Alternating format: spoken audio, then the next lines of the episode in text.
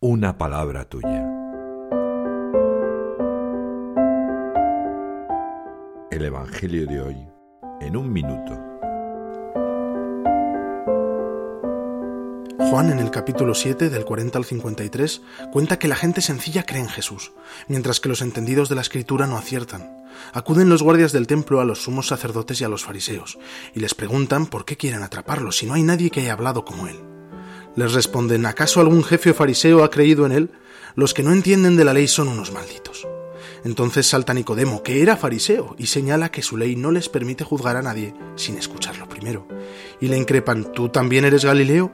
Estudia y verás que de Galilea no salen profetas.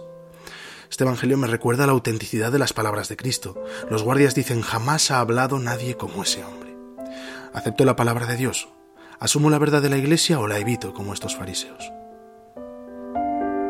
El Papa nos recuerda que Jesús se ganó el corazón de la gente con la palabra.